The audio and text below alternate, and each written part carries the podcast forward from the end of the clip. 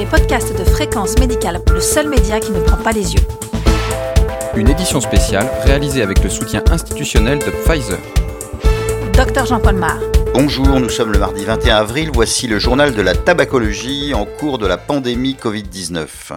L'épidémie a passé son pic et nous parlons de déconfinement, mais le tabagisme reste un facteur de risque important. Et notre édition audio de fréquence médicale en tabacologie d'aujourd'hui est consacrée à l'interview du professeur Thierry Urban, pneumologue, oncologue et tabacologue au CHU d'Angers. Bonjour Thierry Urban. Bonjour. Alors vous êtes tabacologue, oncologue, spécialiste du tabagisme, et avec le confinement lié à la Covid-19, est-ce que l'on va observer une diminution ou une augmentation du tabagisme? Bah, Effectivement, on peut, en, première crainte, on peut craindre effectivement une augmentation euh, du tabagisme. Vous savez qu'on a observé une diminution du tabagisme l'année dernière, donc la crainte c'est que on assiste cette année à une augmentation du tabagisme à cause de la, du confinement au domicile, de la suspension des consultations d'aide au sevrage tabagique et de la difficulté que les fumeurs ont à aller consulter en ce moment. D'autant que les bureaux de tabac sont restés ouverts? Voilà, on a tous remarqué hein, que les bureaux de tabac euh, ont été d'emblée autorisés à rester ouverts au même titre que les commerces alimentaires jugés essentiels. C'est venu un peu plus tard pour les commerces de la vape. Et aujourd'hui, on a quand même quasiment 19 000 bureaux de tabac qui sont encore ouverts. Là où on vend d'ailleurs aussi des jeux à gratter de la frontaise des jeux qui sont aussi une autre source de taxes. Donc c'est vrai que ça peut paraître un peu paradoxal, alors que le tabac est une cause de mortalité quand même très élevée. Mais c'est vrai que d'un autre côté, restreindre l'accès au tabac va peut-être pas faciliter l'adhésion au confinement des patients dans une période où on a du mal à les aider pour l'aide au sevrage nicotinique. Donc c'est vrai que c'est une mesure, c'est un signal un peu négatif, on va dire. Le confinement peut induire une augmentation du tabagisme passif, à votre avis? Euh, Tout à fait. Il est clair que si il est clair que si on est confiné, on augmente effectivement le risque de tabagisme passif. Alors certes, le confinement va durer quelques semaines, donc c'est pas un risque probablement important, mais suffisant quand même pour favoriser peut-être des infections chez les personnes exposées au tabagisme passif. On a vu dans différentes études que le tabagisme était associé à une augmentation du risque au cours de la Covid-19. Est-ce que vous avez des chiffres plus précis? Alors ce sur-risque, il apparaît un petit peu au détour des différentes études qui ont été qui ont été publiées. Bon, déjà sur le plan du rationnel, on sait que le tabac impacte la santé respiratoire est un facteur de risque d'infection, d'inflammation des voies aériennes.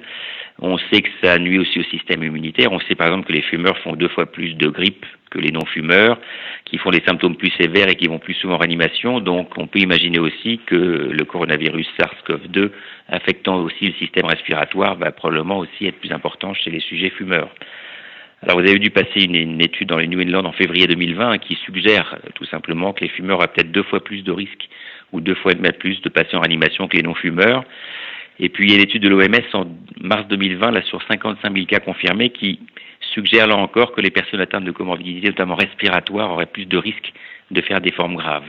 Donc c'est vrai qu'on a quand même plusieurs études qui, euh, qui vont dans le même sens. Et puis une dernière analyse, une méta-analyse en fait, hein, qui a été publiée en mars dans Tobacco Induced Disease, qui montre aussi finalement que les fumeurs paraissent être plus à risque que les sujets non fumeurs. Et est-ce qu'il y a une modification des fameux récepteurs ACE2 dans les bronches, ceux qui sont impliqués dans la pénétration du virus dans les cellules épithéliales? Bah, c'est effectivement euh, une étude euh, du Lancet là, qui est parue en mars 2020 qui montre effectivement que il y aurait une association entre le fait d'avoir un tabagisme et l'expression plus élevée de, du récepteur du SARS-CoV-2 AC2. Ça pourrait expliquer peut-être aussi une prédominance masculine. Hein. S'il y a plus de fumeurs chez les hommes, on peut imaginer que ça pourrait au moins contribuer pour une partie à, ça. Maintenant, ce sont des données qui sont quand même encore euh, extrêmement préliminaires, mais c'est vrai que c'est peut être un facteur de susceptibilité d'infection chez le fumeur. On peut aussi penser que le tabagisme est un facteur de BPCO, d'insuffisance cardiaque et d'autres maladies, d'autres comorbidités qui en soi finalement font que le Covid est sans doute plus grave chez ces patients fumeurs aux nombreuses comorbidités. C'est peut-être ça l'explication principale finalement. Donc un surrisque est une bonne indication à arrêter de fumer, mais en période de confinement, à votre avis, c'est un avantage ou c'est un inconvénient? Bah, c'est quand même plutôt un inconvénient puisqu'on dit en général, euh, enfin ça pourrait paraître un avantage d'être confiné puisqu'on ne veut pas fumer au contact de son entourage. Donc, si les gens ne euh, veulent pas effectivement exposer euh, leurs enfants, leur épouse ou, ou, mari euh, non fumeur, ça peut être une incitation à arrêter de fumer. Bon, d'un autre côté, le fait d'être confiné confine à l'ennui. On a, on peut pas sortir, on va pas se promener, on va pas dehors, donc on s'ennuie à la maison. Et quand on s'ennuie, bah, les fumeurs ils fument plus. Donc c'est le double effet, je dirais. Il peut y avoir un effet positif chez ceux qui sont tentés s'arrêter, mais un effet très négatif chez les fumeurs. Donc comment on fait pour s'arrêter Bah effectivement, c'est un petit peu compliqué. Hein, il faut, euh, on peut appeler une Info Service hein, qui reste en action 3989. On peut demander des consultations. Nous en tabacologie au CHU, on met en place des téléconsultations. Donc c'est pas aussi bien qu'en visuel, mais ça peut servir. Et puis on peut faire aussi de renouveler des ordonnances ou faire passer une ordonnance par télémédecine. Hein, pour les substituts nicotiniques, euh, aussi par un infirmier, une sage-femme, un kiné. Donc il y a des moyens, mais c'est vrai que ça complique la donne notamment pour ceux qui étaient en cours de sevrage tabagique. Ceux qui sont en cours de sevrage tabagique, le confinement est une complication supplémentaire, on va dire, et un stress également pour le malade. Est-ce que cela interfère avec votre prescription? La varianite, c'est toujours un petit peu plus compliqué parce que c'est une prescription purement médicale. Donc c'est vrai qu'on aime bien avoir le patient en face. Maintenant, ça, on peut imaginer poursuivre des traitements par varianitline. Initier, c'est peut-être un peu plus compliqué, mais les substituts nicotiniques, eux, sont quand même très faciles d'accès, y compris dans les pharmacies, même si là, on ne sera pas remboursé si on achète dans la pharmacie sans ordonnance. Mais c'est quand même une façon de, une façon, voilà, de, de d'aide au sevrage tabagique qui est tout à fait euh, accessible.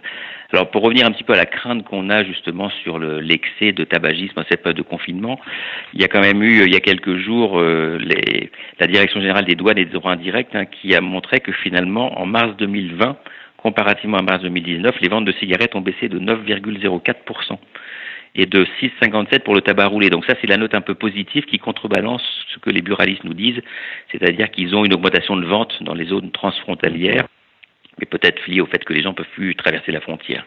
Donc finalement, peut-être que finalement, il n'y a pas une catastrophe aussi importante qu'on pourrait imaginer comme ça de premier abord liée au confinement. Et comme tout le monde est confiné à la maison, est-ce que l'entourage familial peut être aidant dans ces circonstances? Bah, Je vous dis un atout pour ceux qui étaient prêts à s'arrêter, euh, on peut l'imaginer, pourquoi pas, après tout, hein, ça peut être une incitation à arrêter de fumer euh, en profitant du confinement, mais je vous dis à l'inverse, le, le fumeur qui s'ennuie, c'est un fumeur qui en général fume un petit peu plus. Moi, ce qui m'embête chez les gens qui fument à la maison, s'ils fument dans le domicile, c'est que fumer, ça fait tousser, donc ça favorise aussi la transmission du virus si jamais on est porteur. Ça, si on se, si on vapote aussi, ou si on se prête ou partage une cigarette, un joint, un dispositif de vapotage, bah ça aussi, ça peut être des facteurs de transmission. Donc c'est vrai que c'est, voilà, je vous dis, il y, a, des effets positifs, des effets négatifs liés au confinement. Quel est votre message final? Bah, D'essayer d'arrêter de fumer, en tout cas de ne pas reprendre son tabagisme si on était en cours de sevrage tabagique, ça c'est vraiment le message important pour pas repartir sur une augmentation du, du tabagisme à terme. Merci Thierry Urban. Je vous en prie, au revoir. Cette édition audio de Fréquence médicale en tabacologie, entièrement réalisée dans les conditions du confinement, est terminée. Vous retrouverez toutes les informations de la Covid-19 sur le site de Fréquence médicale. On se retrouve la semaine prochaine. En attendant, portez-vous bien.